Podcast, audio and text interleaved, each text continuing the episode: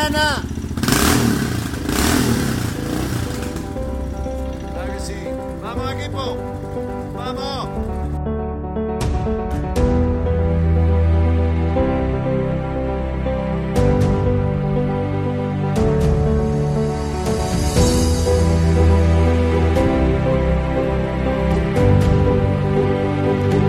Bienvenidos a un nuevo episodio del podcast Estado Civil Motero, donde hablamos de motos, aunque no siempre, y damos rienda suelta a contenidos sin guion establecido, para no variar. Así que ponte cómodo y disfruta de una hora de desvaríos.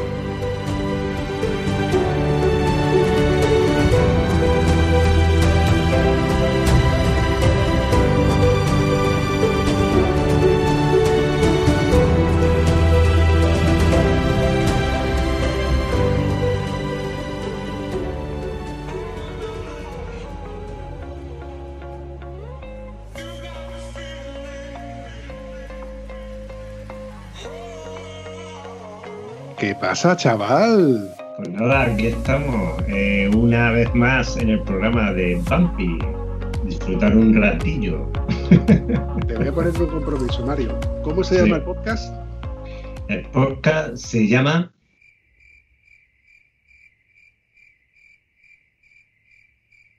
Soltero, no, Estado Civil Soltero, no, Motero, Motero, Estado, me, re- me parezco a mi amigo Oscar. Estado Civil Motero, que me he equivocado. Estado Civil Motero, ahí me has pillado. Lo Claro. siento, macho. Has caído en la trampa, pero es que me la has puesto a huevo. Ya, es que te debo una, pero bueno. yo te debo a ti una cuando vaya a, Granada, que todavía Vale. no. Todavía seguimos confinados, tío. Tiene cojones, macho. Tengo un Sí, la verdad.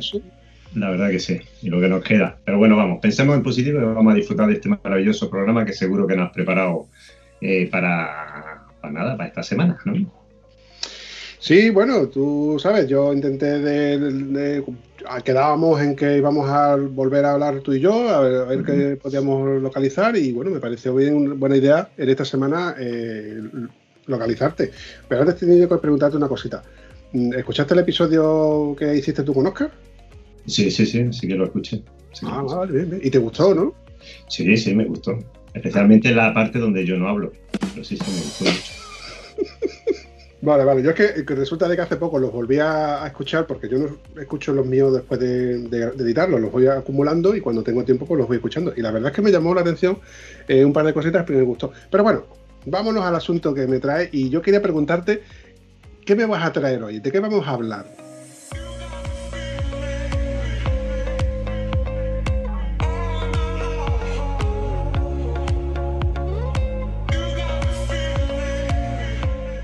Pues mira, yo en el programa, bueno, en el único programa que he estado contigo, ¿sabes? Es verdad, como estuvimos hablando de motos, viajes, pero sobre todo tocamos el tema del desierto, de la aventura, pues tenía un personaje, una persona todo el rato purulándome en la cabeza, ¿sabes? De hecho, creo que cuando acabó el programa te lo comenté, digo, pues mira, yo creo que aquí en tu programa tenía que venir un tío que es un auténtico aventurero, una auténtica leyenda, como dicen por ahí, he leído, cosa que es cierta, y una persona que merece la pena tener como amigo. Y entonces yo he tirado de contacto y he decidido eh, que hoy tenía que estar aquí contigo, eh, Miguel Puertas. ¿Qué te parece? ¿Te gusta o no te gusta el tema? Me gusta, me gusta. ¿Qué tal, Miguel? Buenas tardes. Hola, Vampi. Hola, Mario. ¿Qué tal? Pues nada, aquí muy bien, Miguel. Encantado de tenerte el programa de, de Vampi. Ya verás qué buen rato vamos a echar con este super personaje. Voy a hacer una pregunta muy recurrente que suelo usar con, con ciertos invitados. Mario, si tú tuvieras que presentar a Miguel Puertas, ¿cómo lo presentarías a una persona que como yo, que no la conoce ni sabes de su currículum? Bueno, pues yo sí diría, tengo el gusto de presentaros esta tarde una persona que con su trayectoria ¿eh? nos ha permitido a muchos, primero, mm, soñar con la aventura, eh, soñar sobre todo con el Dakar, eh, desear eh, formar parte de esa gran familia que son las motos de off-road y bueno, pues, contra todo un auténtico referente en España y fuera de España y la verdad es que yo es que me siento muy afortunado de ser su amigo, por lo menos.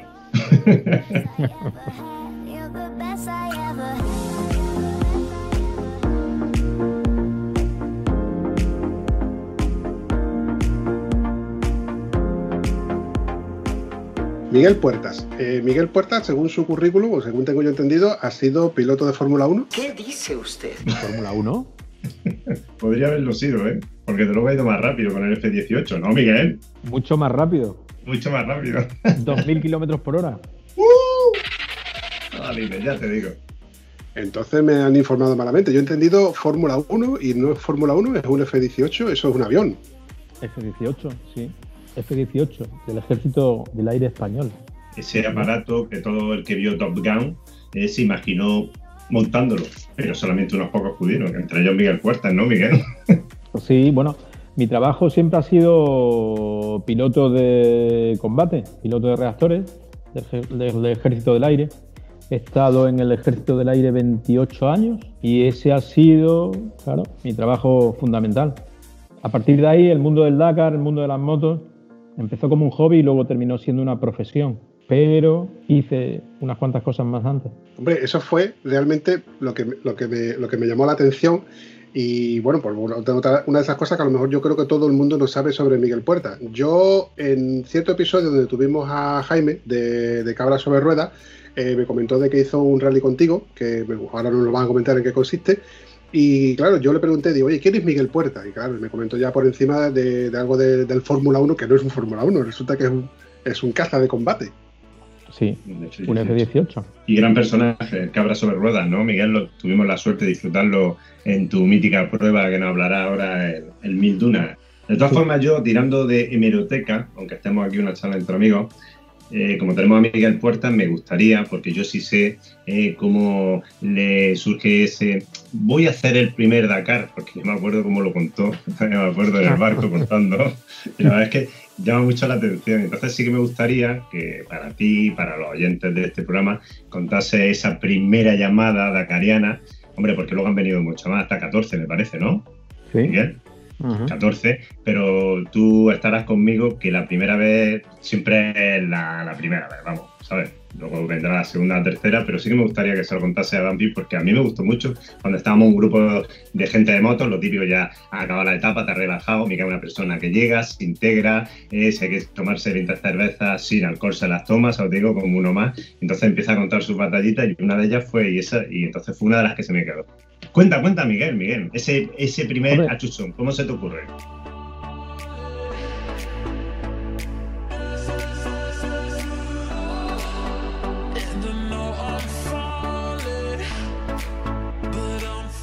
A ver, es una historia, es una historia, a mí me gusta mucho contar la historia, más que nada porque también describe un tema que es importante, es decir, eh, el tema de que muchas veces cuando piensas las cosas en la vida, cuando decides, cuando tomas una decisión por hacer algo, eh, nunca sabes hasta dónde te puede llevar ese momento, ¿no? esa decisión. Y a mí me pasó algo así con, esta decisión este momento, esta historia, que es la que te voy a contar y que le conté a Mario en aquella noche.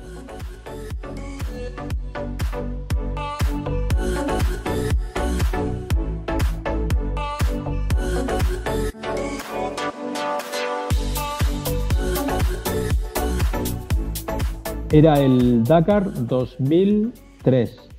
Dakar 2003 venía de Francia y pasaba por Castellón. En aquella época yo tenía 34 años y tenía un amigo que formaba parte de un motoclub en Murcia, en San Javier. Y este motoclub, bueno, pues tenía relación con la Federación también Murciana de Motociclismo. Pidieron voluntarios para ayudar a montar el parque cerrado de la etapa de Castellón del Dakar. Entonces, este amigo me lo comentó. Yo por aquella época ni siquiera tenía moto. Tuve moto cuando tenía unos 20 años así, durante un año y medio, un par de, un par de años así. Y desde 21 o 22 años yo no, yo no conducía una moto. Y prácticamente moto de campo muy poco. Bueno, total, que sí que siempre me habían gustado las motos y entonces este amigo pues me dijo, Miguel, ¿por qué no te vienes de voluntario que vamos a ayudar a montar el parque cerrado en Castellón, del Dakar? Dice, coño, ¿del Dakar? Le digo yo. Dice, sí, sí. Dice, y así vemos las motos, los coches, el ambiente, la carrera. Digo, pues yo encantado. Y entonces nos fuimos para allá. Yo me fui con ese grupo de voluntarios. éramos gente así, 35, 40, 45 años, aficionados todos al mundo del motor. Y bueno, cuando llegué allí, pues nos organizaron a todo el grupo y a mí recuerdo que me dieron una scooter, estaba el parque cerrado montado, imagínate, allí en la mitad de, de Castellón, cerca de la playa, y entonces me dieron un scooter y yo lo que tenía que hacer es que todas las motos, todos los coches, camiones y todo eso que iban llegando, yo lo recepcionaba eh, en, la apertura del parque cerrado y entonces lo llevaba hasta su aparcamiento, que estaban todos numerados. Y entonces, bueno, pues para nosotros aquello fue una experiencia muy chula, ¿no? Porque estábamos dentro de lo que era la organización a nivel voluntario, pero, pero tenías contacto con los pilotos, veías los coches, algunos llegaban muy tarde. Eh, bueno, estuvimos allí hasta las 3 o las 4 de la mañana, así. Y nada, nos lo pasamos muy bien con el grupo de amigos. De hecho, es que prácticamente ni dormimos. A la mañana siguiente, acabamos tarde del parque cerrado y a la mañana siguiente era la especial en la playa de Castellón, que era como un ida y vuelta, unos 5 kilómetros así. Entonces, directamente del parque cerrado, nos fuimos a la playa a ver, el, a ver la especial. Y allí, bueno, pues estuvimos viendo eso, todas las motos, los, los cacharros, las preparaciones, los coches, todo ese ambiente. En el año 2003, que también ha cambiado mucho, ¿no? La situación de, de entonces ahora. Era un Dakar donde los participantes eran mucho más aventureros, ¿no? Eran quizás la aventura primaba sobre, sobre la competición. Y bueno, y a mí siempre desde pequeño me había gustado mucho eh, pues, ver las imágenes del Dakar, del desierto y, todo esto. Entonces verlo allí pues, fue como que me despertó un poco eh, esa motivación de cuando era joven. Y estando viendo la especial allí en la playa, pues le dije a Manolo, a mi amigo, que fue el que me había llevado allí. Que fue Manolo. Manolo, Manolo, qué grande. Un beso, Manolo. Manolo Díaz. Entonces le dije a Manolo, dice, le dije, Manolo, yo el año que viene voy a correr la carrera esta, el Dakar 2004.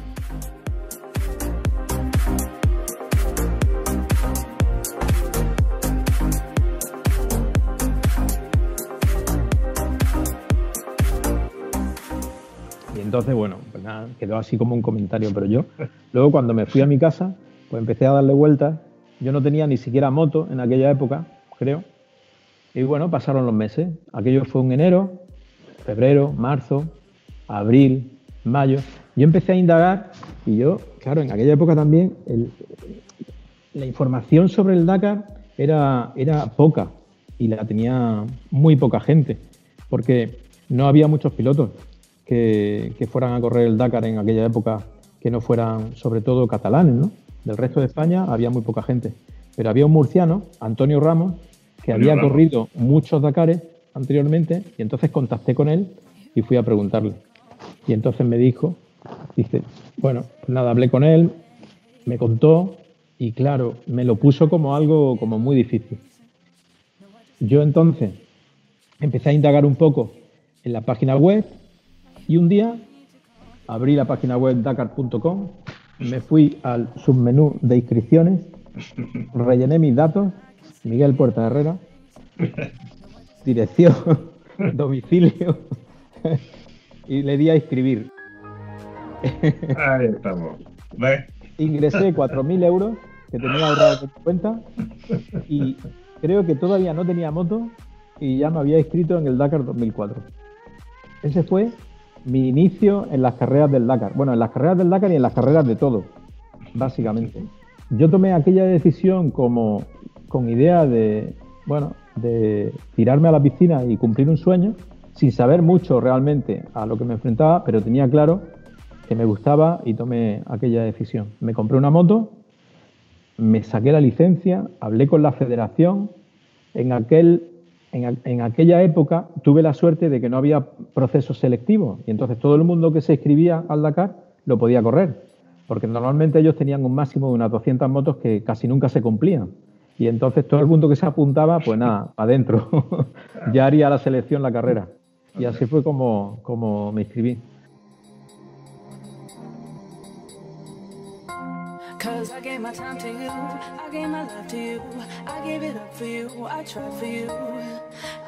La federación, recuerdo, que me, me, puso como condición que tenía que asistir a dos o tres carreras del Campeonato de España de, de Rally Todoterreno bueno, fui, no acabé ninguna. No puedo. Y de ahí, pues, al Dakar directamente en el 2004, que fue otra aventura. Pero bueno, aquello fue, digamos, como el inicio luego de 15 años, donde empecé, bueno, pues imagínate cómo empecé. por eso ahora mucha gente me dice, me pregunta eh, sobre el Dakar y me dicen que, tienen el sueño de, correr el Dakar y a todos ellos yo les digo que es imposible que ninguno de los que hablan conmigo tengan menos nivel del que yo tenía cuando yo me apunté a la carrera. Por lo tanto, realmente cualquiera con ilusión, con trabajo y con dedicación puede hacer las cosas. Y esa es un poco como la, historia y el resumen de, de todo esto.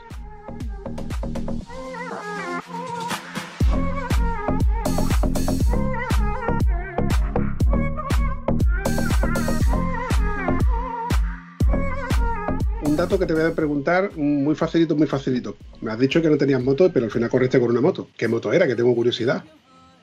Yo entonces, cuando me inscribí, me compré una XR, XR 600 y luego para el Dakar, en noviembre o así, o en octubre, me compré una XR 400. Y fue con la XR 400 con la primera moto que yo participé en el Dakar 2004. Y entonces, según, bueno, según ha comentado Mario, has hecho 14 Dakares.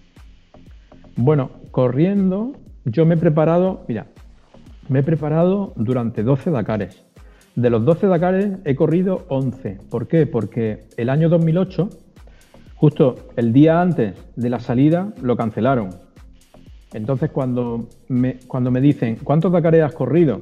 Le digo, 11. ¿vale? He participado en 11 Dakares en moto. Pero el Dakar no solamente participar, si es que lo más duro del Dakar es prepararte durante un año, buscar patrocinadores y conseguir el dinero para ir al Dakar. Por eso he estado 12 años trabajando en Dakares diferentes. Y luego creé el Imoinsa Racing Team durante tres años. Por eso son 12 años que yo estuve participando en moto y luego tres años que estuve dirigiendo al Imoinsa Team hasta el año 2018. Son 15 años en total.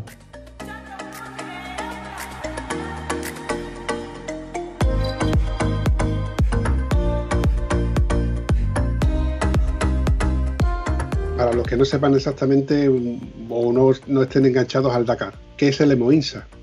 El Emoinsa Team ha sido el mejor equipo privado de todos los tiempos del Dakar.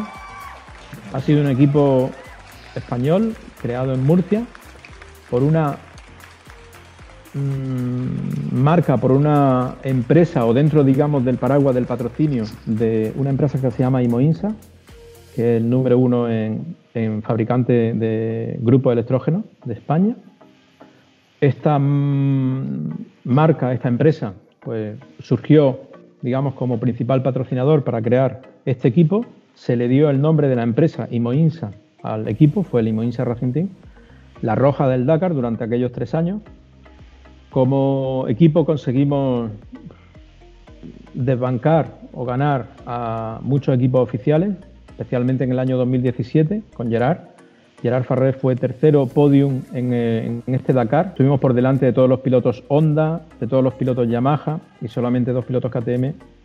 Eh, bueno, nos ganaron en aquella edición.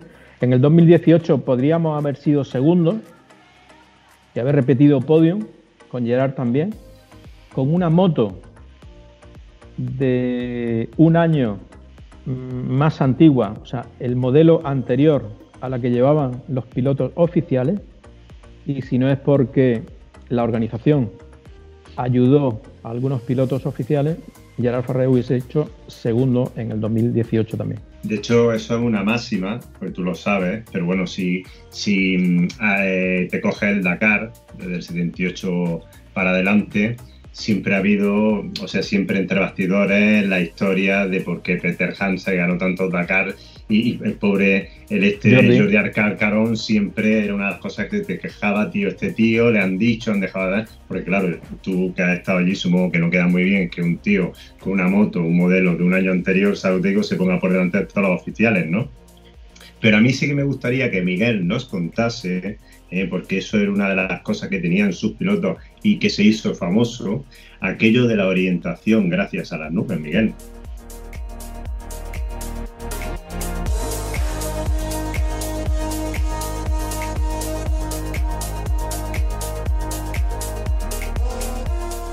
Eso salió en todos los medios, mira cómo se ríe. ¿eh? ¿Cierto Bueno, precisamente, mira, precisamente fue en el Dakar 2018, cierto? ¿vale?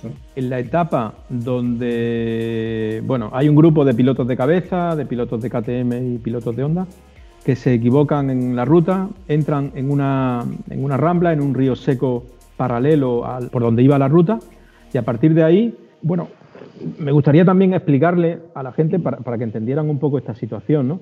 Porque cuando en el Dakar van navegando, y eso se ha visto un poco, ¿no? Este año, eh, cuando el circuito, claro, no está marcado, ¿no? El camino tú no lo vas viendo, solamente vas interpretando información que tiene en tu roadbook, que se llama tu libro de ruta, y entonces tienes que ir, bueno, buscando el camino correcto hasta que vas llegando a una serie de puntos, puntos que son de validación y de confirmación. Pero estos puntos a lo mejor están separados 25 o 30 kilómetros uno de otro. Entonces, entre punto y punto, claro, tienes que ir por el camino correcto porque si no, no llegas al waypoint siguiente. Entonces, en ese tramo en el que no estás en el waypoint, tampoco tienes información del waypoint. Eh, quiero explicarlo porque no es fácil, no tiene información GPS como podríamos tener, sino que, digamos, no, no deja de tener información durante ese tramo y solamente tienen las instrucciones del libro de ruta. En la etapa, creo que era eh, novena, del octava, novena, novena, del Dakar 2018, pues eh, había dos tramos, había dos especiales dentro de la misma etapa. Entonces, cuando acababa la primera especial, la salida de la primera especial, pues la van dando cada dos o tres minutos, ¿no? Va saliendo un piloto. Pero cuando a mitad de especial se agrupan, lo normal es que ya todo el mundo va rodando junto. ¿Por qué? Porque el que va abriendo el grupo, el que va liderando el grupo, tiene que ir navegando. Y los que le van siguiendo es mucho más fácil seguir ese ritmo porque el que va navegando va ligeramente más lento. Entonces se, se- forman pelotones y entonces cuando termina ese primer tramo de especial, luego hay un tramo de 100 kilómetros neutralizado y luego hay una segunda especial. Entonces, si tú terminas en grupo, haces el enlace dentro más o menos del mismo tiempo que te corresponde, ¿vale? Porque claro, cada uno ha llegado, imagínate, un piloto ha llegado detrás de otro a 2 3 segundos, ¿no? Pues a esa misma diferencia de tiempo van a salir en la siguiente especial. No salen a minutos, ¿vale? Sino que salen con el mismo tiempo con el que han llegado. Entonces, imagínate cuando llega un grupo de cinco pilotos de estos, por ejemplo, pues no sé, Benavides, Toby Price, Sunderland, eh, Ricky Brabeck y, Barrera, por ejemplo, y entonces salen a dos o tres segundos uno detrás del otro en la segunda especial, tú imagínate cómo salen. Salen como si fuera una manga de motocross. Entonces, ahí la presión es muy alta. ¿vale? ¿Por qué? Porque están de nuevo adaptándose al roadbook de, de la, de la siguiente especial y ahí como que necesita un poco de tiempo para entrar de nuevo, ¿sabes? A nivel de, de, estar 100% concentrado en la navegación. Entonces, cuando hay mucha gente a tu alrededor, cuando estás corriendo más de lo que debes, puedes cometer fallos. ¿Y qué pasa? Pues que este grupo de cinco pilotos que llegaron los primeros en la primera especial, salieron todos juntos en la segunda especial. Y a 4 o 5 kilómetros cometieron un error, se fueron por un camino equivocado y hasta 25 kilómetros después, pues no estaba el waypoint de, validación. Entonces, claro, durante todo ese tramo, ellos no se pudieron dar cuenta que iban por el camino equivocado porque no había ninguna instrucción intermedia.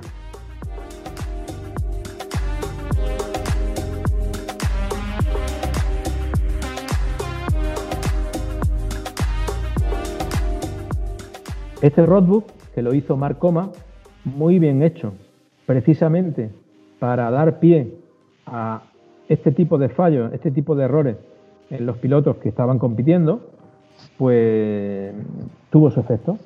Y el grupo de cabeza se metió por el río seco equivocado. Y a 25 kilómetros, cuando estaban buscando el waypoint, no lo encontraban. El director del Dakar en aquella época, Etienne Lavín, eh, en helicóptero, helicóptero de dirección de carrera, se bajó y les dijo que estaban equivocados y que se tenían que retomar la ruta hacia atrás. Entonces allí, bueno, aquellos pilotos perdieron un tiempo, pero que podía haber sido, por supuesto, mucho más si no le llegan a haber dado instrucciones. Esto ocurrió así Y nosotros en aquella especial, Gerard Farrés, que venía detrás de ese grupo, cogió el camino correcto. Y recuerdo que Wallner, del equipo KTM, se puso primero en la general del Dakar. Luego llegó Van Beveren, batió a Wallner y estaba primero en, en virtual.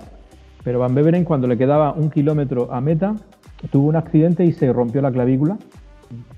Y Gerard Farrés, que iba tercero, en ese momento, con el accidente de Van Beveren, se puso segundo.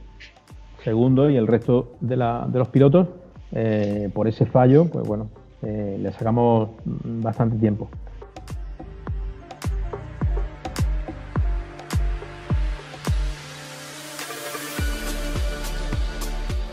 En esa misma etapa fue cuando la ruta pasaba por una zona, una zona que era muy llana, de dunetas bajas, donde no había horizonte. No había horizonte, entonces cuando estás navegando a rumbo, siempre intentas buscar una montaña, una referencia a lo lejos, ¿vale? Para afinar en el rumbo y, ser lo más preciso posible. Porque la brújula, pues no, no es muy precisa, o sea, tienes que estabilizar tu rumbo en la moto, buscar una referencia en el horizonte y a partir de ese momento, como ir con la moto a esa referencia visual del horizonte. Claro, cuando el terreno es tan llano y tan similar, entonces eres incapaz, a la vez que conduces, de buscar una referencia que sea importante. Esto nosotros ya lo habíamos trabajado también en nuestros entrenamientos en Marruecos. Y entonces cuando estábamos en territorio que era así como muy similar, lo que hacíamos es que buscábamos otra referencia. Que esa idea venía de cuando yo era piloto de combate en el ejército del aire, pues buscábamos referencias que, como estaba volando en el cielo, pues muchas veces utiliza el sol, utiliza las nubes, utiliza un corte de una nube con una, con una montaña, utiliza ciertas referencias visuales que yo intenté, digamos, transmitir esta idea a los pilotos en moto. Entonces Gerard utilizó durante algunos tramos rectos que eran muy difíciles ¿vale? de, de hacer perfecto y terminar llegando al waypoint, utilizó las referencias de las nubes. Y cuando llegó a meta segundo virtual en la general, en ese momento, entonces recuerdo que los periodistas y las televisiones le preguntaron que cómo lo había ido la etapa y, cómo había logrado ¿no?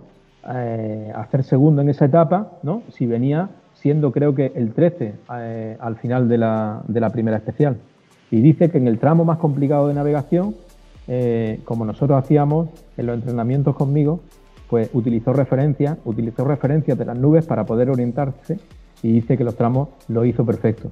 Entonces, ahí se creó un poco el mito eso de de la orientación por las nubes, igual que hacíamos nosotros con el avión. Cuando no tenía otra referencia, utilizaban las nubes. Es decir, que los aviones son, bueno, tienen muchos sistemas, digamos, de orientación y de, y de indicación y de datos de ruta, ¿no? Pero cuando se te van, tienes que tirar también de lo básico, ¿no? Como se hacía antiguamente. Y bueno, y lo básico en este caso eran las nubes, volar con las nubes.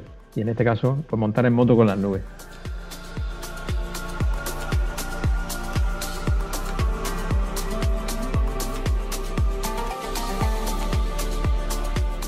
Muy bien, muy bien explicado, porque además yo lo estaba viviendo desde el principio todo. Yo estaba viviendo cuando se metieron en el cañón, que no podían salir de un lado para otro, se vieron que, era un precipicio espectacularmente grande. Quiero recordar haber visto ese vídeo. Además, yo viví ese Dakar en el 2018 que yo estaba trabajando, porque yo sigo el podcast de Viajo Moto, que por aquel entonces tenía un especial Dakar con Olga Ferro y Martín Solana. ¿Te suena Martín Solana, verdad?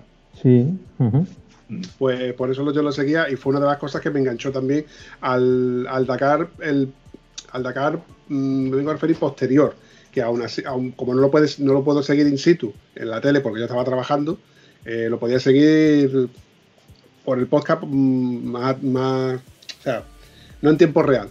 Y la verdad es que esto a la gente le engancha. Esto es una, cosa que, a la gente le ha gustado un montón. De hecho, el podcast hermano que tenemos, que se llama Dame Rueda, es el que se, ha encargado estos dos, dos, últimos años en hacer el especial Dakar, que se llama ahora Dame Dakar, porque ya no lo hace Viajo en Moto. Y lo hace con Martín Solana y con, y con Olga Ferro. Que Martín Solana, un, gran, gran motero y una gran persona, y Olga Ferro también. Sí, sí. Y un, locutor y un locutor buenísimo. El tío locuta como, como ya quisiera yo locutar con él. Ya quisiera yo locutarlo como locuta. El tío es muy bueno. Eso sí, es KTM. Bueno. Ahí lo dejo. Bueno. No, porque. A mí me gustan todas las motos, llevado- como a Miguel, ¿eh? yo creo, ¿eh? a mí si No, tienen dos no. ruedas y un A motor. mí me gustan todas también, sí. A a mí me gustan todas. Lo que pasa es que, como había tanto pique con los 18 años, 19 años que se ha pegado a KTM invicto hasta que creo que ha sido este año cuando ha ganado Honda, ¿no? No, El año pasado. El año pasado, perdón, el año pasado. Eh, No, este año, ¿quién ha- Este Bueno, el año pasado Kevin, y ¿no? este, los dos años ha ganado Claro. Honda. Mm. Exactamente, que este, este año fue con Kevin, ¿no? Kevin. Kevin, que se ha ido a KTM. A KTM, hombre.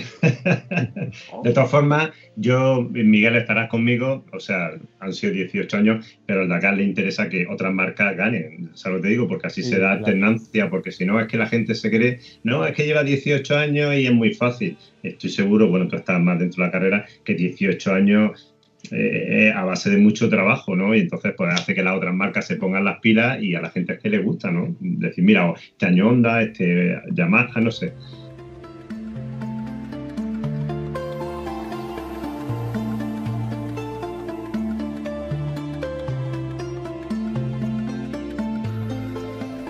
Pensando en las motos actuales, en comparación con las motos antiguas, evidentemente ahora los equipos de, de alta competición, que son motos súper caras, súper bien equipadas, que siempre se dice, no, hoy tú puedes irte a KTM y compras una moto de rally y puedes correr el Dakar.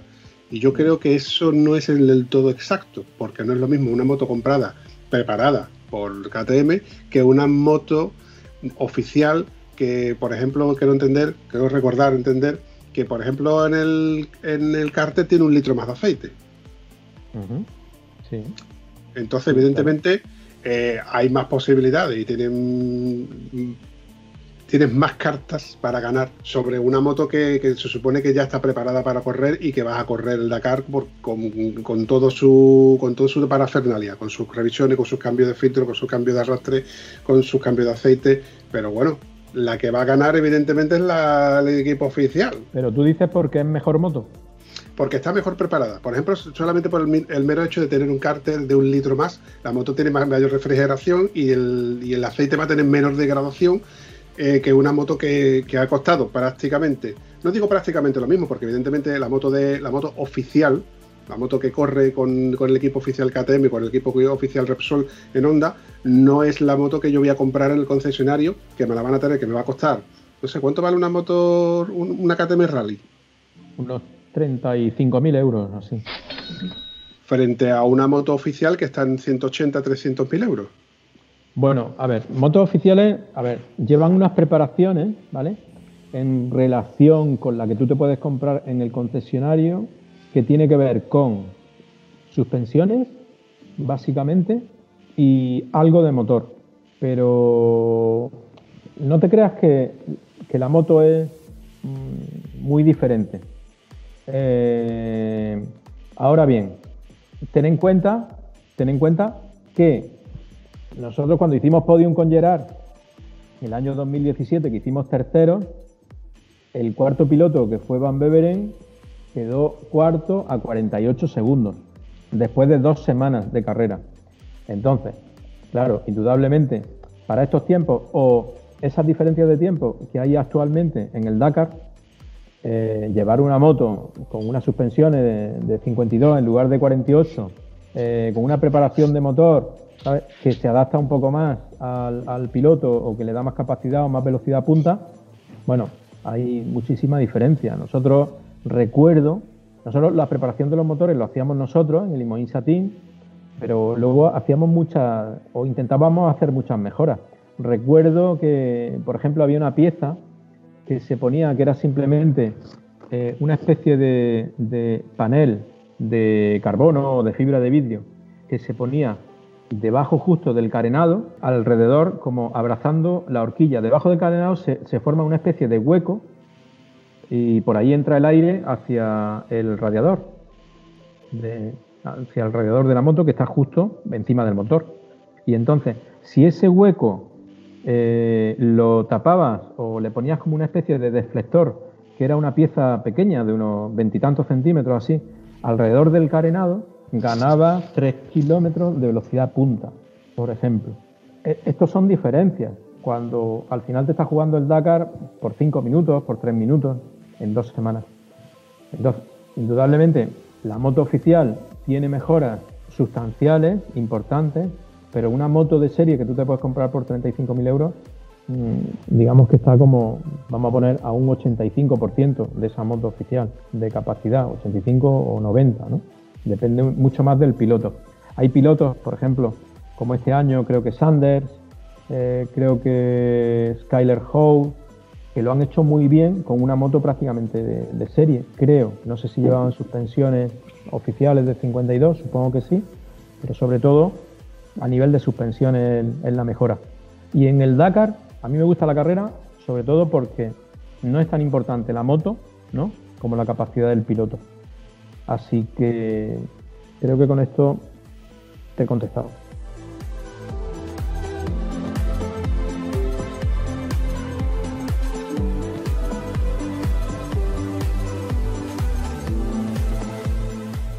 Yo lo que, lo que iba a añadir, que yo creo que Miguel, vamos a lo mismo, por la experiencia que tiene, también porque creo que ahora, eh, los dos últimos años, el Dakar ha recuperado o intenta que lo importante no sea la velocidad punta, ¿no? sino algo donde tú eres un maestro que es la navegación, ¿no?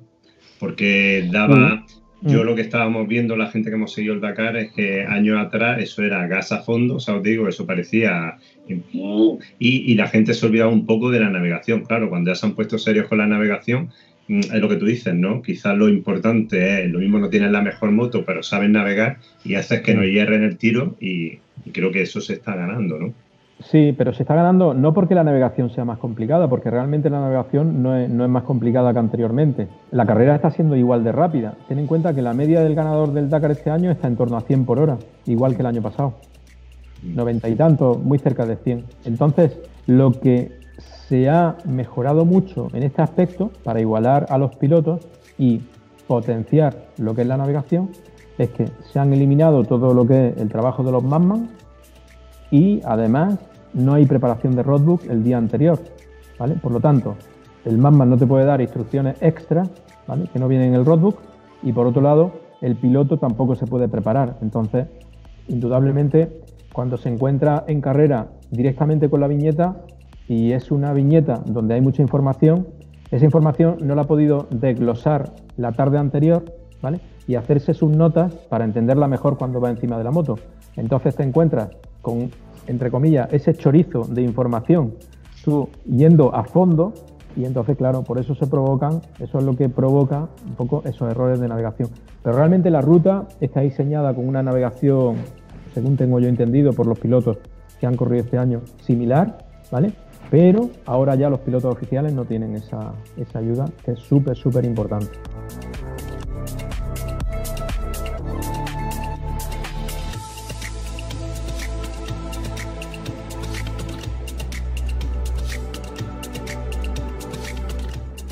Miguel Puertas. Miguel Puertas, que además de piloto, además de haber corrido en el París Dakar, hemos dicho de que también organiza un rally que se llama el Mil Dunas. Eh, coméntame en qué consiste el rally Mil Dunas, para el que no sepa o el que no haya oído hablar, que yo estoy seguro de que todo el mundo habrá oído hablar en algún momento en qué consiste el rally Mil Dunas, qué, qué requisitos hacen falta para correr Mil Dunas. Y evidentemente hace falta una moto.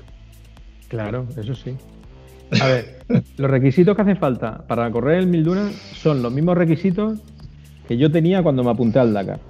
Es decir, muchas ganas, motivación, espíritu de aventura y bueno, que te gusten realmente las motos, ¿no? Y, todo ese ambiente, ¿no? De aventura del desierto, de estar con el resto de pilotos que también son como tú y vivir esa experiencia, que es una experiencia exigente. A partir de ahí, te compras la moto y te al mil dólares. Sea la moto que sea. Off-road, claro.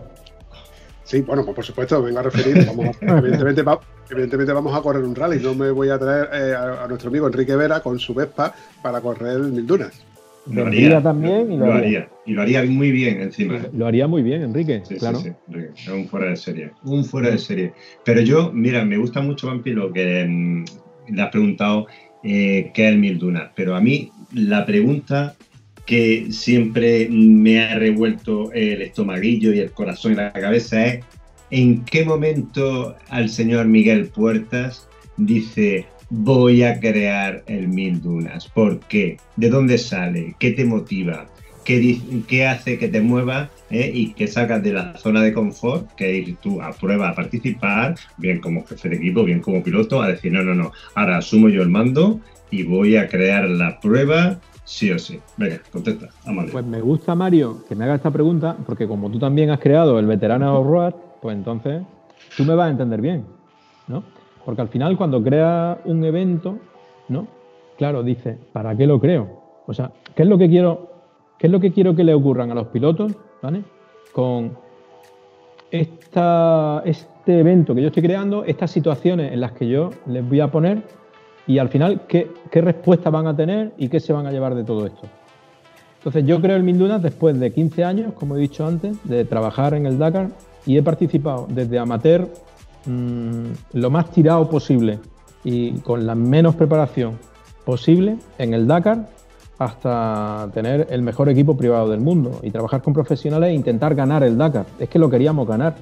yo tenía claro que lo podíamos ganar.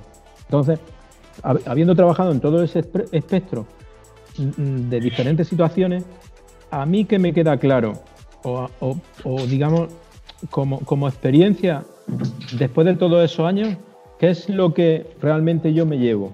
Pues yo lo que me llevo es que he vivido una cantidad mm, muy grande de experiencias extraordinarias, muchas de ellas experiencias extremas, que realmente lo que me han hecho es poder superarme como persona. Y no hay mejor situación para poner a una persona en ese tipo de situaciones extremas que en el desierto. Y además en un rally. Y además en su moto. No en un coche ni en un camión, en una moto. Lo que dicen, dicen, y a mí es una frase que siempre se me ha quedado, dicen que Dios creó el desierto para que el hombre se diera cuenta de su insignificancia. Y al hombre, a las personas tienes que ponerlas en ese tipo de situaciones para que ellos mismos se den cuenta de lo que son y, se reseteen también. Y entonces yo quería crear este tipo de situaciones que yo he experimentado antes, pero para cualquier piloto. No hace falta tener 30, 40 o 50 mil euros para ir a un Dakar. Entonces creí interesante crear este evento de Mil Dunas donde sea una carrera para hombres, para que compitan pilotos y para que aventureros de cualquier sitio del mundo se conozcan y, vivan este, este, tipo de experiencias extremas y que al final les resulte positivo y, que desarrolle ese espíritu de superación en cada uno de ellos. Que además es lo que pienso que hemos creado y Mario que está aquí te lo puede contar, ¿no? Porque él ha experimentado el, el Mil 2019 y él ha experimentado un poco también pues, eh, esa visión que tenían los pilotos al terminar la carrera que es la misma visión que, puedes tener un piloto en, un, en, un, gran ride, ¿no? como puede ser el Dakar, cuando se enfrenta un poco a este tipo de situaciones en la mitad del desierto. Y por eso lo creamos.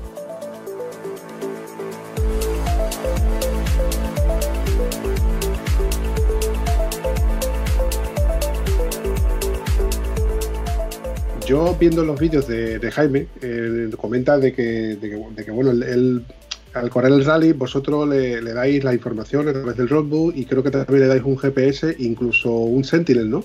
O perdón, un Sentinel, no, un botón de emergencia en el caso de que si le pasa algo, pues cuéntame exactamente cómo funciona el sistema a, una persona que llega allí al, al Mil Dunas. Bueno, el sistema funciona igual que en cualquier prueba del Campeonato del Mundo en el Dakar. En este tipo de pruebas del máximo nivel, pues siempre tiene un GPS organización que se llama, que es un GPS igual, idéntico para todos los participantes. Ese GPS no es un GPS normal y corriente, es un sistema que te da cierta información que la organización te quiere dar, el resto está capado, y luego además tienes un sistema de validación de puntos y luego tienes un sistema también de tracking, de seguimiento de posición de todos los pilotos. Estos tres sistemas tienes. Es decir, GPS, información para navegación, capada, sistema de validación de puntos, ¿vale? Y sistema tracking de seguimiento del, piloto, de la posición.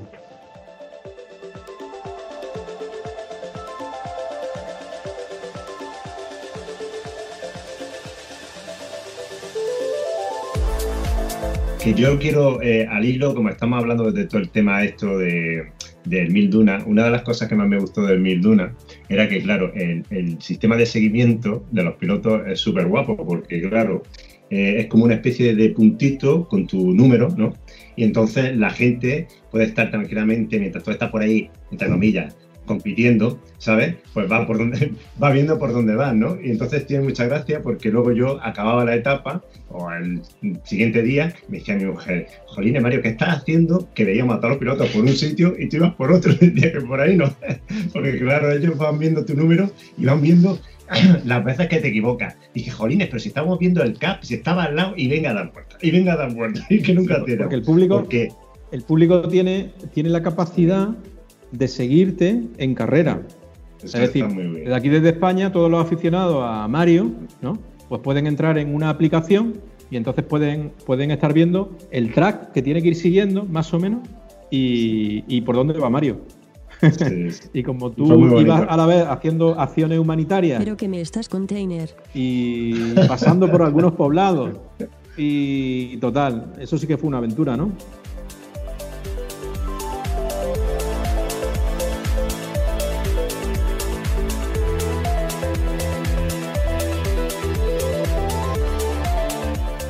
Sí, bueno, yo voy a contar así como, como a ti lo que te gusta son las anécdotas, Vampi, ¿de acuerdo?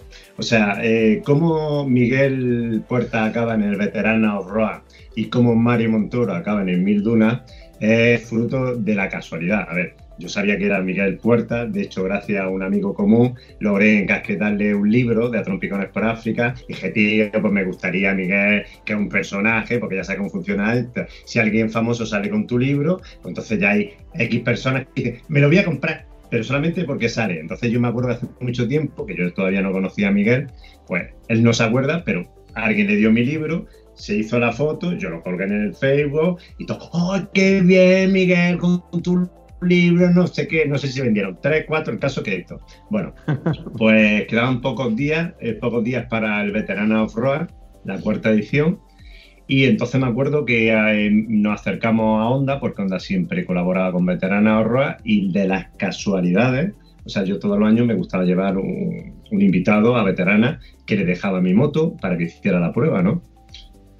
Y justamente llegamos a Honda, estábamos ya yéndonos, y llegó Miguel hombre, Miguel, tal, se puso a hablar con Piliqui, me parece, tal, no sé, ahí surgió. Sí, porque, porque, porque a, mí me, a mí me patrocinó durante el primer año Honda Touka, patrocinó el Milduna. Entonces yo también tuve una Africa Twin durante un año cedida por ellos, mm. probándola. Y entonces resulta que yo estaba en Honda Touka eh, viendo a Piliki cuando tú apareciste y entonces tú, que no te cortas, dijiste, coño, Miguel, y este fin de semana vamos a hacer, ¿no? Que era, era el siguiente fin de semana, ¿no? o algo así, ¿no? Cuatro o cinco días después. Mm. Y entonces yo te dije, claro, yo te dije, Jolín, si yo no tengo, si yo no tengo moto veterana, ¿no? Claro, yo también, como diciendo, ¿dónde me va a meter este, no? y entonces tú me dijiste, no te preocupes, yo te dejo la mía. y entonces te dije, tuve ahí dos segundos de decisión y dije, venga, ¿me la dejas? venga, y entonces ahí, pues fue, así fue como, como, como yo corrí el primer, el veterana este que hice yo. ¿En, qué, ¿En qué año fue? ¿En 2018? Ya no recuerdo exactamente. Fue el 2018, sí, porque el año pasado no se pudo, este tanto. Y, y, la verdad es que fue muy chulo porque lo bueno que tiene Miguel es esa naturalidad, ¿no? Porque lo mismo otro hubiese dicho, ¿a dónde, dónde vas, papas fritas, sabes? Pero yo, oye, tío, que tengo mi moto, que no sé qué, yo te la dejo. Y se quedó así un poco y dice, venga, y me acuerdo cuando me mandaste el mensaje, oye, venga, que, que, sí, que claro, tenía que ver no sé qué cosa, me acuerdo me llamaste que iba, iba a venir de Madrid por un tema del Milduna, oye, que sí, que venga a tope. Mm. ¿Puede venir un colega mío? Venga, sin problema. Que era, ¿cómo era? Eh, de la Nacho, Ignacio Creuet, sí. Sin una XR. XR. Y entonces se plantaron allí y me acuerdo, bueno, pues, pues, toda la gente que hizo el veterana, pues Miguel, pues de fácil acceso, pues todo el mundo paraba, eh, joder, me estaba tomando el bocadillo, llegó Miguel, puerta, eh, claro, iba con toda la equipación de Imo pero con mi teneré y todo flipando, ¿no?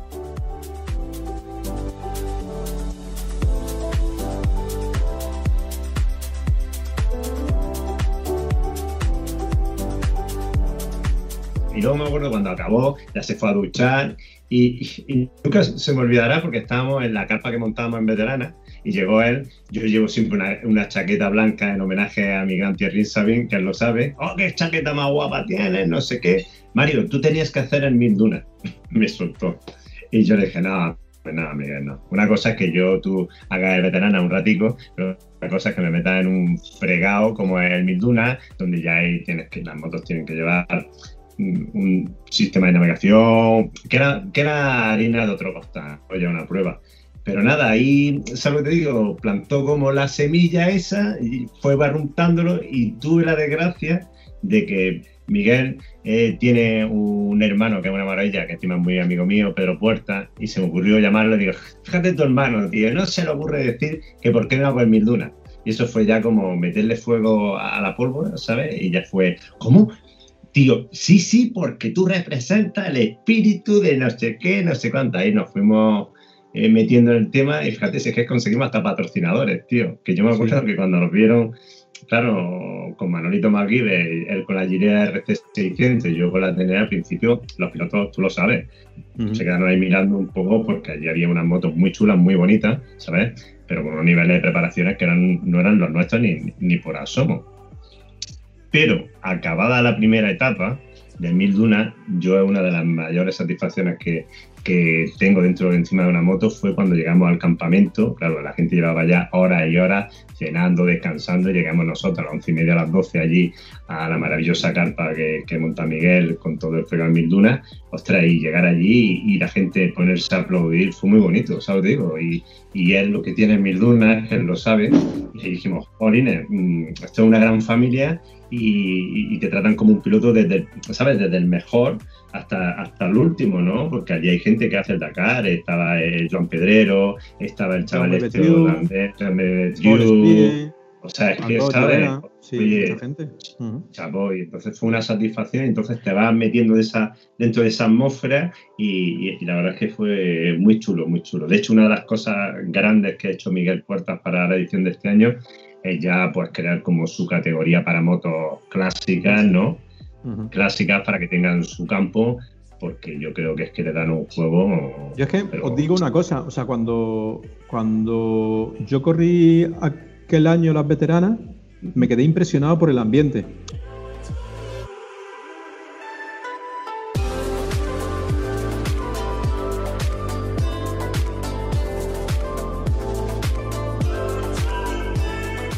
Porque realmente es un ambiente de, apasionado a las motos. Es que si, si, si, yo tuviera que decir una característica común de, todos aquellos pilotos que me encontré en veteranas, fue pasión, ¿no? Pasión por la moto, de verdad. Que, y, rememorar un poco aquellos orígenes, ¿no? De, de, un poco de estas carreras que eran como hazañas, ¿no? Porque al principio el, Dakar era una hazaña llegar a Dakar.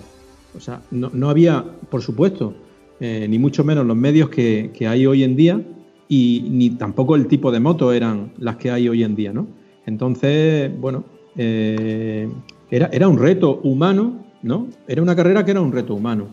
Y toda esta gente, todos estos aficionados a las motos veteranas, eh, representan un poco todo aquello, ¿no? Ese reto humano y ese espíritu de superación y por eso a mí me, encantó participar en, el veterana y también por eso hemos incluido también, por supuesto, una categoría clásica en, mil dunas que hacen el mismo recorrido que las otras motos. es decir, no es que hacen lo mismo.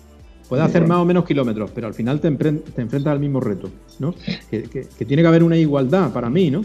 Y aquellos pilotos que deciden hacerlo con una moto veterana, pues para mí tienen más mérito, ¿no? Porque van a hacer lo mismo que los otros, pero con una moto de hace 30 años. Además, Vampi, este señor que tiene aquí es un tío eh, que no entiende de medias tintas. O sea, te digo, es una aventura donde tú sabes que vas a haber una aventura, pero aventura, aventura. Yo me acuerdo que más de una vez yo luego hice una crónica en, tres, capítulos donde ponía que no durante la carrera no sabía cuántas veces me había cagado en él, ¿sabes? Te digo. Eso es así.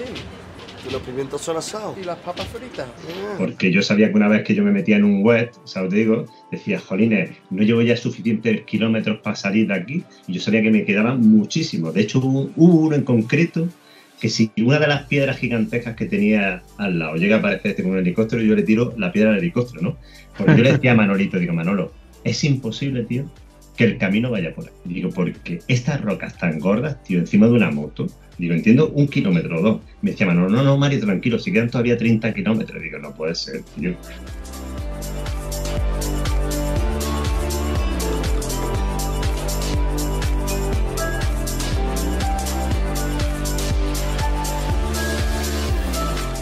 o luego cuando estaba metido en un website puesto y decía, eh, eh, pum, había que salirse ya. Y digo, y hacía así, digo, no puede ser que tenga que salir por donde la duna es más gorda.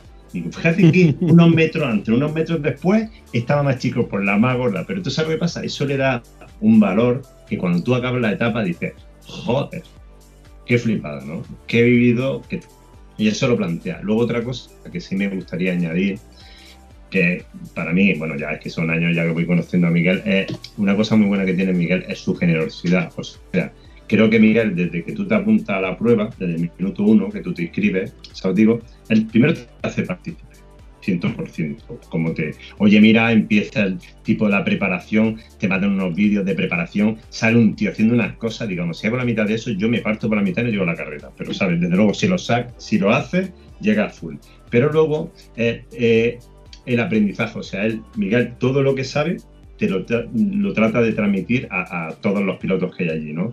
La navegación, la forma de ir en moto, ¿sabes? Entonces eso es un, plus y un extra. De hecho, Miguel, cuéntale a Bampi eh, por el Mil Dunas, pero luego ha, ha, creado una escuela de Mil Dunas. Entonces hace cursos donde toda la sapiencia que él tiene, ¿qué es lo que hace? Pues no voy a hablarlo yo. Cuenta, cuenta. Sí, tenemos la Mil Dunas School, que hemos creado aquí en Granada y bueno, se basa un poco en preparar a todos aquellos pilotos amateur que quieran participar en el Mil Dunas, en este caso, o en el Dakar o en lo que ellos quieran. Le entrenamos navegación, técnica de conducción, mecánica, un poco todo. Igual que formaba por los pilotos profesionales, pues todo ese conocimiento que además el conocimiento este en el mundo del motor es como muy exclusivo, ¿no? Muchas veces no te cuentan las cosas, cuando realmente las cosas tampoco es que sean tan difíciles. Pero bueno, pero hay mucho secretismo, ¿no? Porque al final el conocimiento también un poco te ayuda en la competición. Pero bueno, eh, se trata de eso, de que el aficionado al final en el que el, del mundo de la moto, pues, pues que, conozca un poco todo esto, ¿no? Todos estos pormenores de suspensiones, de neumáticos, de navegación, de cómo te preparas físicamente, psicológicamente, ¿no? Para un evento así. Y que lo puedan vivir y que lo puedan hacer. Porque, porque para mí la, la moto no es solamente. Es aventura, por supuesto, también, ¿no? Pero para mucha gente que no conoce el mundo de la moto, es como que cuando cuando venga alguien subido en una moto parece que se está dando como un paseo, una excursión, un viaje, ¿no? Pero es que la moto es un deporte, uno de los deportes más completos que existen. Y físicamente tienes que prepararte y técnicamente también. Entonces hay muchos aspectos, pues lo mismo que, eh, claro, lo mismo que te vas a un gimnasio y hay mucha gente que le gusta pues, ir al gimnasio a ponerse en forma, la, moto es un deporte también en el que te pones mucho mejor en forma, no tienes por qué ni siquiera competir. Puedes salir los fines de semana o puedes tener un plan de entrenamiento a nivel amateur que sea eh, con unos conocimientos de nivel profesional, pero simplemente porque te gusta la moto, pues entonces, eh, bueno, pues lo hace y queremos dar esa oportunidad a la gente de conocimiento, ¿no? Así que tenemos la escuela esta Mil Dunas, que, bueno, es una de las cosas más que más me gustan, ¿no? Eh, enseñar a la gente y formar.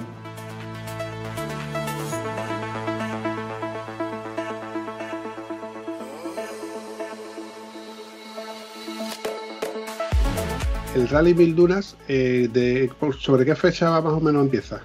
El 16 al 23 de octubre 2021. O sea, que ya me coge con la fresquita. ¿Y más o menos cuántos días dura el, Rally Mil Dunas? Una, semana. Es un rally de una semana, siete etapas, desde principio a final. Y quiero decirte, eh, Vampi, tú que tienes una F, una BMW F800, que el año que yo participé había un chaval de Canarias con una y era flipante como hizo el rally, ¿a que sí? ¿Eh? Claro, Vampi, es que tú puedes venir con esa moto, claro. Tú puedes venir, hay una categoría trail y una hard trail. Ahí está. y vas a flipar. Yo iría encantado, pero hay una cosa que, bueno, a lo mejor puede servir hasta de precedente, pero bueno, no, lo sé. igual te lo, te lo, propongo, pero va a sonar a cachondeo. Es que hay una cosa que Miguel Puerta no sabe, pero tú sí la sabes, Mario. Yo soy un tieso y tendría que correr en la categoría nivel tieso. Más que nunca, tenemos que ser más conscientes y más solidarios. Por eso hemos creado nosotros la campaña Apadrinan Tieso. Pero bueno, tú puedes conseguir patrocinadores como yo hice, ¿eh? Claro. Porque si yo lo conseguí, todo el mundo puede. Y eh, una de las cosas que yo he aprendido durante todos y cada uno de los episodios del podcast de Estado Civil Motero, que ya son unos cuantos, es que si alguien se quiere proponer algo, lo consigue porque el nivel de superación de, la raza humana es indescriptible. O sea, si nosotros, yo en este caso, quisiera correr el, rally, evidentemente solamente tengo que proponérmelo y echarle empeño. Y como dice mi amigo Antonio, ¿no hay huevo? ¿Cómo que no hay huevo? Eso es así. Hombre, por favor. De todas formas, también sabes lo que pasa, que si luego Bumpy dice, soy tieso en eso, mm, si analiza, yo ya he estado en el rally, ¿vale? Entonces, si ves eh, o sea, eh, claro, la gente dice, no, es que una semana en Marruecos tanto y tal. O sea, si ves todo lo que ofrece el Mil Dunas por ese precio, es que ha estado tirado, porque es que tiene un equipo humano detrás. Yo alucinaba, si yo cuando veía, tío, la gente, el equipo medicalizado, o lo sabes tú, Miguel, como esto, ¿sabes? Yo decía, tío, qué flipe, ¿no? O sea, vas tú haciendo la etapa, tío, y hay un, un todoterreno medicalizado con su enfermera, con su esto, bueno, acaban las etapas, las carpas montadas. Yo no he comido mejor en mi vida en Marruecos, para que te voy a engañar. Si hasta me he duchado, ¿sabes? Pero luego no eso. Pero es que luego llega la etapa maratón, ¿eh? Y lo, eh, la suerte tiene Miguel es que tiene un equipazo detrás maravilloso, ¿sabes? Nos prepararon una comida en mitad, aquello fue un festival, digo, joder, todos los sufrimientos fueran por esto, ¿sabes? O sea que en verdad, yo creo que lo que el Mil Duna es, yo regalado.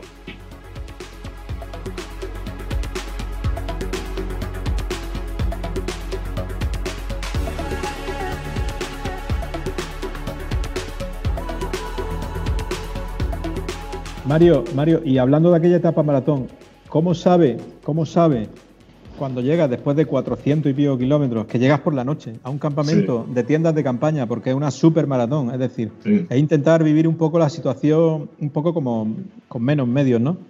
Y de repente te encuentras allí, ¿no? Una patata a lo pobre con huevos fritos, ¿no? Un disparate una paella, una fideuá, sé que fue un disparate. bueno, además eso. Pues sí, sí, sí. Además era maravilloso porque era a tutti pleni. O sea, no te digo, o sea, aquello no era toma un platito, no, aquello era un platito, quieres repetir, otro, quieres no sé qué. Luego llegaron los postres. No, me, acuerdo de la de flanes que me pude comer con lo goloso que soy, ¿sabes? Luego, por supuesto, imagínate tú, la lumbre, los pilotos ya comentando las jugadas. Luego, para mí, a ver, todas, todas las etapas me gustaron, pero la etapa maratón me gustó mucho porque creo que es la etapa más, como más de comunión, ¿no? Todos con las tiendas de campaña, cada, luego al día siguiente se levanta y me gustó porque había muchos pilotos oficiales ahí que le dolía la espalda, había dormido la esterilla, yo me estaba perfecto porque yo siempre duermo en tienda de campaña. Pero muy bien, muy bien. La verdad es que una experiencia, yo ya lo digo, yo todo el mundo me pregunta, le digo, chicos, volveré.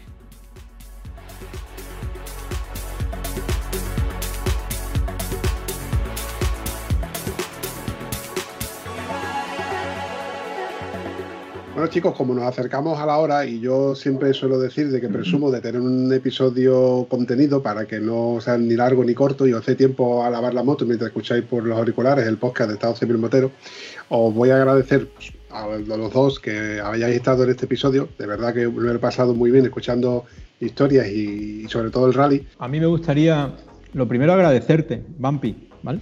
Que me des la opción de, de estar aquí con Mario contando esta anécdota y por supuesto, ¿no? Eh, pues bueno, que toda la gente pues conozca un poco más el mundo de los rides de, cerca.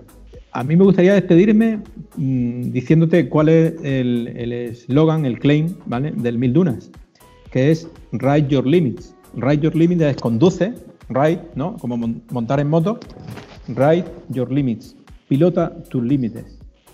Por eso fue creado el Milduna y por eso también, digamos, yo estoy aquí en este momento y, he experimentado pues todos estos años eh, participando en el Dakar. Vuelvo a repetir, esa es para mí eh, la esencia de mi experiencia de todas aquellas situaciones extremas que, en las que pude vivir. Eh, el deporte, la actividad, la naturaleza, el compañerismo, son valores humanos que pienso que eh, hoy en día estamos muy necesitados y tenemos que desarrollar y, tenemos que, difundir.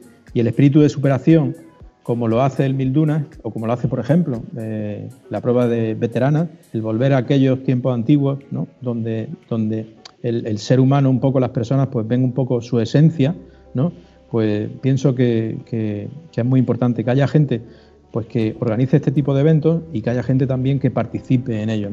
Todo el mundo que quiera venir al Mil Dunas que será bienvenido y por mi parte daré todo, todo mi 100% para poder formarle, ayudarle y que al final disfrute de esa experiencia. Bampi, ya te dije que Miguel Puerta era un tesoro nacional y no me iba a defraudar.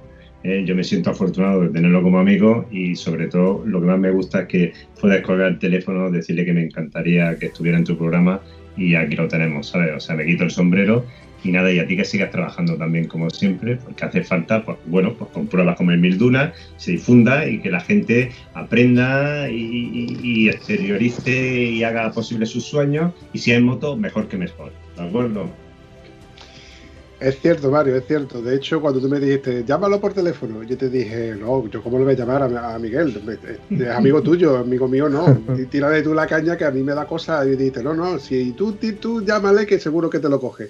Y fue así, lo llamé por teléfono y me dijo, con el, con el sí ya me has convencido. No hizo falta comentarle mucho más sobre esto, que vamos, en 10 minutos ya me estaba diciendo, ¿cuándo? ¿Cuándo grabamos? ¿Cuándo grabamos? Ha sido coincidir los tres y de verdad fue así. Sí, sí, sí, sí, la verdad que sí. Te convencí rápido, ¿verdad, Miguel? Sí, sí, sí, sí.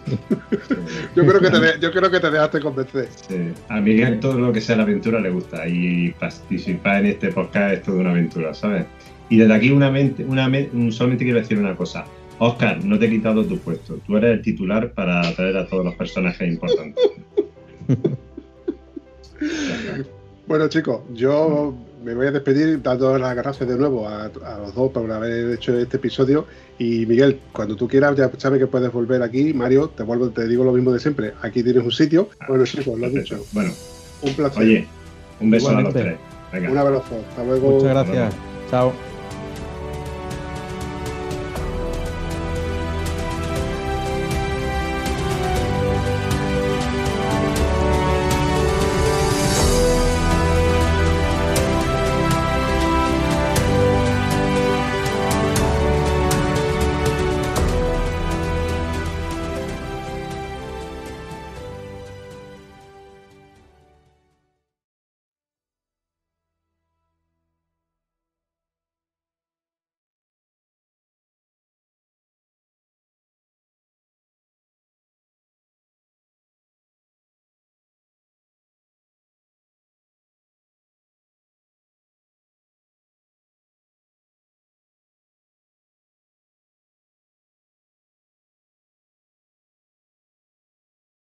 Gustaría que me dijeras alguna canción o algún grupo musical que te gustaría que sonara en la música que suelo poner de fondo. Mira, se ha sonreído el tío. Venga, ¿qué se te ocurre? ¿Qué se te ocurre? Dime un par de cositas por ahí, un par de detallitos de tu personalidad. A ver. Rocky, Rocky tiene que estar, tío, ¿no, Mario? Hombre. ¿El ojo del tigre? El ojo, del, tigre. Sabéis, la anécdota, ¿Sabéis la anécdota de esa canción? que Silvestre Stallone la utilizó para el tercer, para Rocky 3, ¿no? El mítico cuando ya empieza, pero en verdad él quería utilizar un tema de Queen. Y como Queen no le quiso dar los derechos, ¿sabes? Entonces cogió y, al grupo americano Survivor le pidió el tema y fíjate tú el pelotazo que fue. Sí, sí. Pues sí, es un buen tema. El ojo del tigre, claro que sí. Además le pega a Miguel. Le pega a Miguel. Sí, ¿Te gusta la idea? Perfecto. Bueno. Vamos, equipo. Venga, vamos a equipo. Venga, sí. Va a ser la primera vez que empiezo temprano.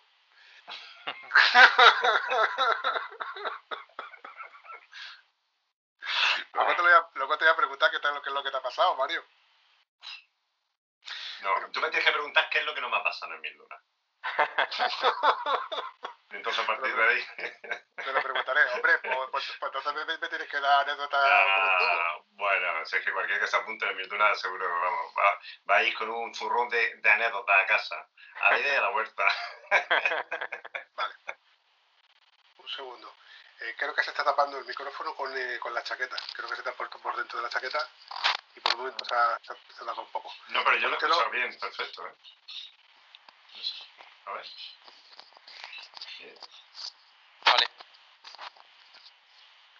Luego tú haces magia, Vampi, que yo lo sé, luego ya dices, joder, si, si yo no hablo así de bien ¿Ahora? y suena bien, perfecto.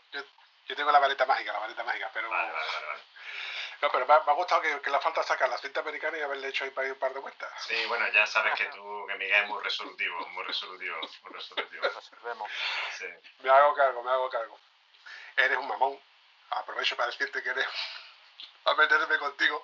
Porque luego por, por WhatsApp nos metemos mucho tú y yo, pero aquí te vemos muy, muy formalito, macho.